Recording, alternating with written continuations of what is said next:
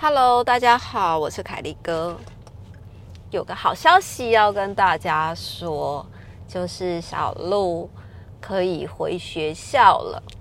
这算是一个近期真的很好的消息，但是他回学校，医生目前准许的是，就是一个礼拜里面可能就是半天的时间，那每一周大概一到两次就好了。为什么会突然解禁回学校这件事情？其实是因为。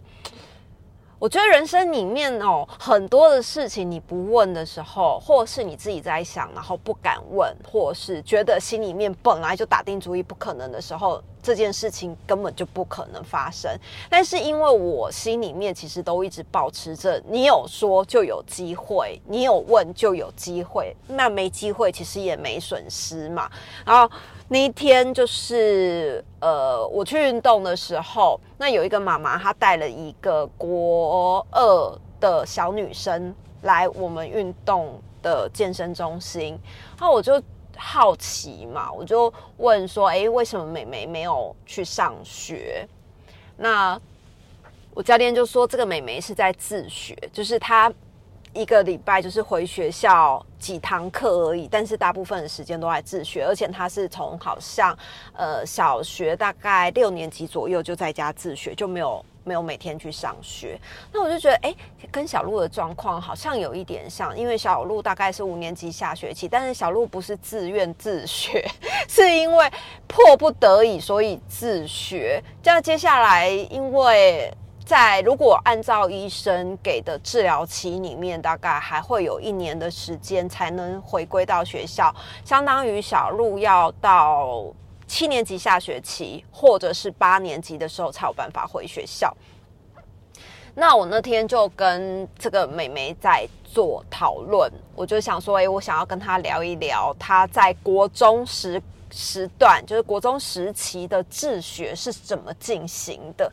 像小鹿现在的状况，因为小学的课程比较简单，所以像是国语、数学、社会啊，不，国语、数学、英文这三个科目，其实我们就是请家教老师教他。但是其他像自然跟社会，小鹿就只能自己看。但是到了国中之后呢，你可能就会有历史、地理、生物。然后甚至到国二的理化，这个真的是完全是没有办法。那当时候小鹿在六年级上学期的时候，其实我已经帮他开始请国中的家教老师，针对历史跟地理的课先上，就是提前先跑先上。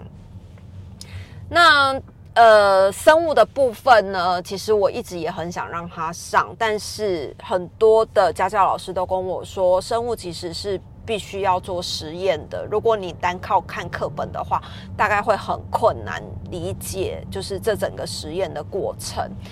所以后来我就在健身房里面遇到了这个自学的国二美眉，我就问她说：“哎，那你平常在学校里面，呃，不在家里面？”你是怎么学习的方式？她说我都自己看。我说你都自己看？她说对呀。那可能我是到了就是现在要升国三了，我才去上补习班。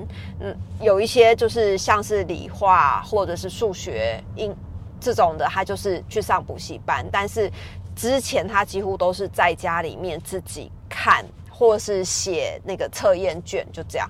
那我就好奇，我就问他说：“那像是有一些一定要做实验的课，你都怎么解决你的实验？”他就说：“需要做实验的课，我就回学校。”然后我就突然得到一个灵感，对吼，因为实验课你也不是天天做，你可能一个礼拜或。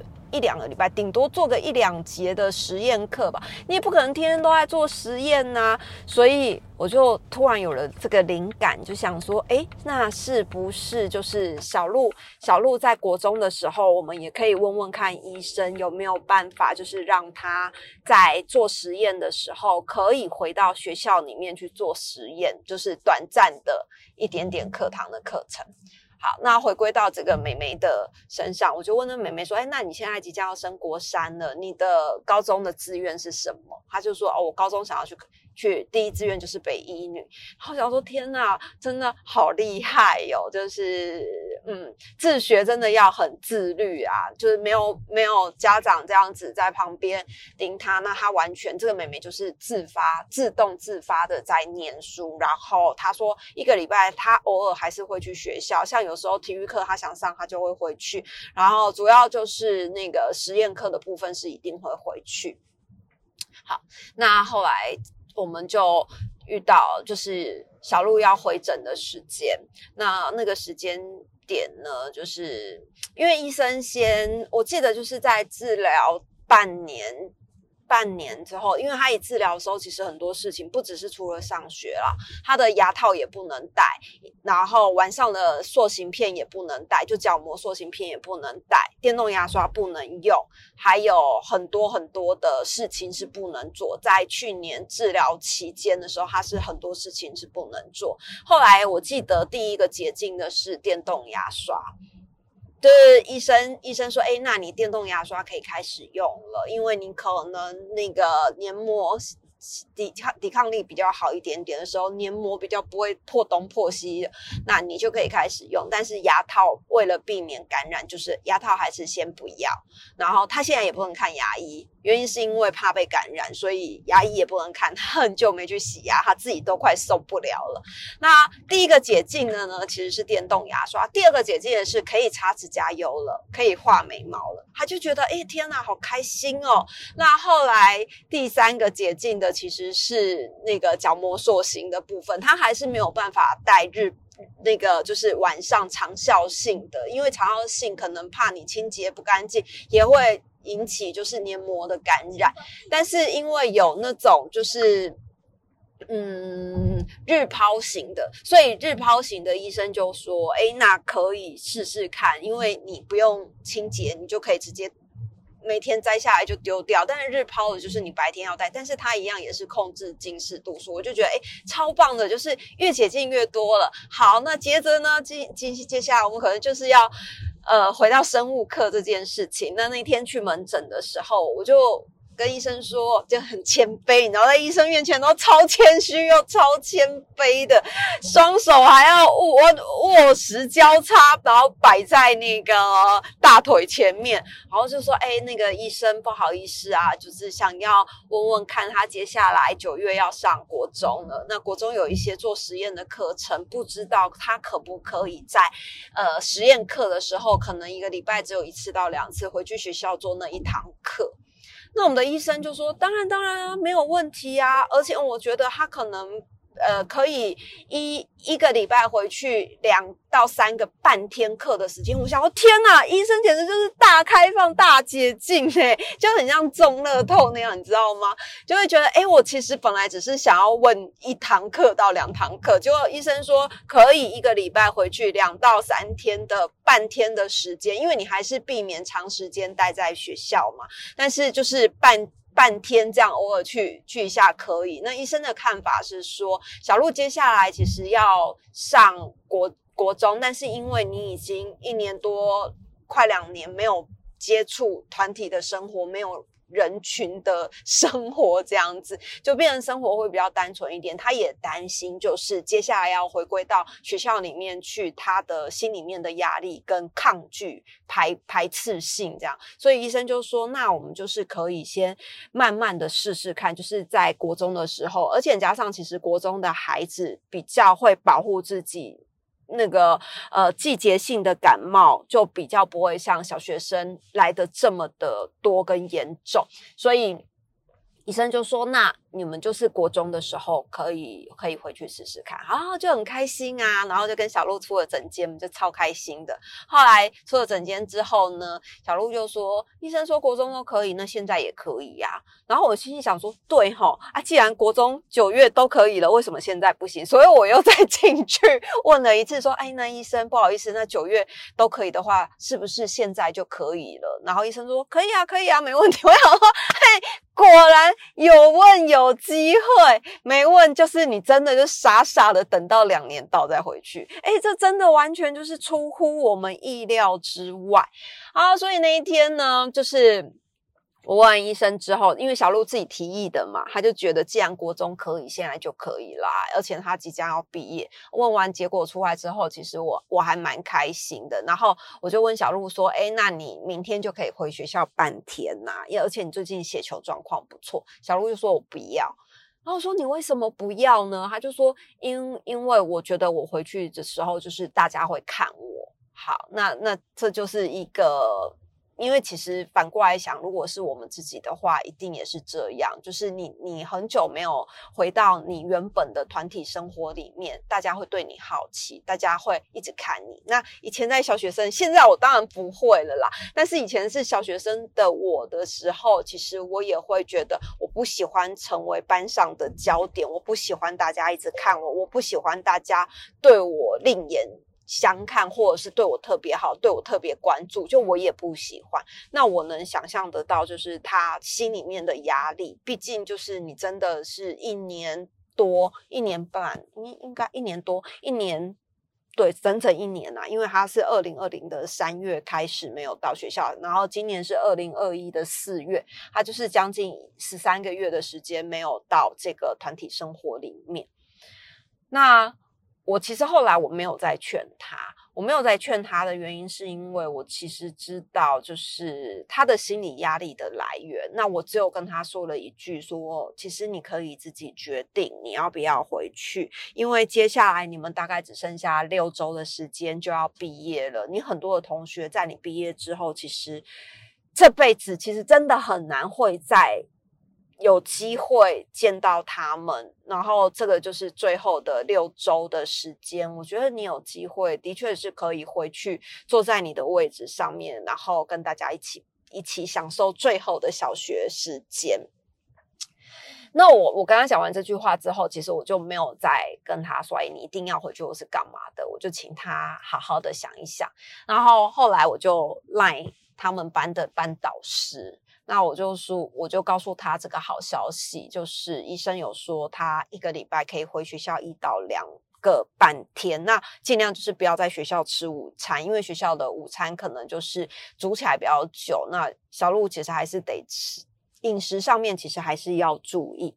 后来我就跟老师联络，我就跟老师说了这个好消息。那我也跟老师说，诶，请老师帮忙，就是找一些机会点，然后让他是觉得自己应该要回去的。就是制造那个机会点，另外就是可能请几个跟他比较好的同学，可以在呃群组上面，就是 呃说服他，或者是因为你知道同才有时候讲的话都比爸妈讲的话还要当圣旨，所以我就请老师和同学的帮忙。就小鹿那那天，他就。跟我说，你是不是那天晚上回家？他又跟我讲说，你是不是跟老师说我可以回学校了？我就说，哎，对啊，我觉得我有告知老师的义务，因为这样就是医生这样说，那我觉得要不要回去是你决定，但是我觉得我有义务要告诉老师说你现在的状况是怎么样，而且这其实真的是一个好消息。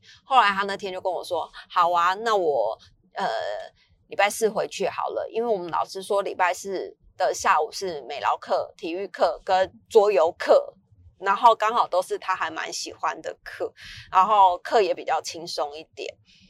他就说他礼拜四下午要回学校。然后就觉得哎，很棒哎，就是他突然开窍了，就是同才讲的话果然比较有用，这样，然后他就决定要回去。那你知道那一天，那一天后来下午去接他放学的时候，因为你知道我真的很久没有看到他穿制服，大概一年，然后背书包，其实心里面会是有另外一个，就是嗯，有一点感伤，可是你又却又很开心他。他嗯做了一个很勇敢的决定，因为要是我，我可能就会逃避，就是我就会觉得那反正剩六周而已，我就不要回去跟大家一起，因为我也不想变成注目的焦点。可是我觉得他还是鼓起了他的勇气，他愿意去做这件事情。那那天放学的时候，我接到他，他他就真的很开心，就看起来有一点疲累，但是也很开心。我说，我他是他一上车，我第一个问他说怎么样？你们班同学有一直看你吗？他说没有啊。我就说，那果然是你多虑了，因为可能大家都有大家要忙的事情，但是因为我们是主要的人，我们主要主事者，所以我们可能都会觉得。哎，大家都会一直看我，但其实根本没有人关心你在干嘛，这样子可能会很开心。你回到这个团体里面，但你说人家看你顶多看个三分钟而已，他怎么可能一整天一直看你？小鹿就说：“对啊，是我想太多。我想说他们会看着我一整天，我说怎么可能？所以他其实解开了那个心房，然后他回去，而且我觉得老师很棒的是他。”把小鹿安排在一个就是从幼儿园就跟小鹿认识的一个朋友的旁边，那这个朋友刚好就是很会照顾人，也是比较懂事的一个小女生。老师就把她安排在这个小女生的旁边，然后让这个小女生来照顾她。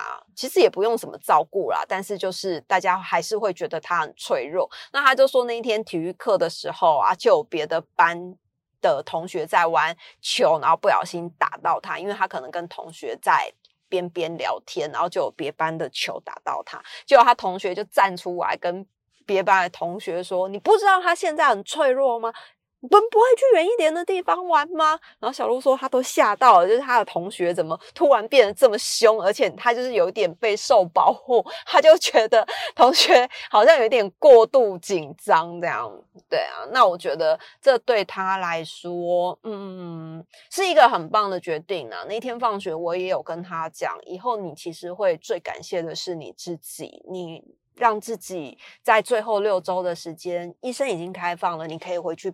回去一两周、半天的时间，那你即即使回去个四五次，大家都毕业了，但是以后想起来，你会觉得还好自己在这个时候做了这样子的选择，而不是到了长大的时候，就会心里面会有一个遗憾，说：“哎，那时候医生说可以，我为什么？”不好意思去做这件事情，导致我可能没有办法跟同学有最后的联系，跟最后一起毕业的那个回忆。所以我就觉得，某方面其实小鹿真的是还蛮勇敢的。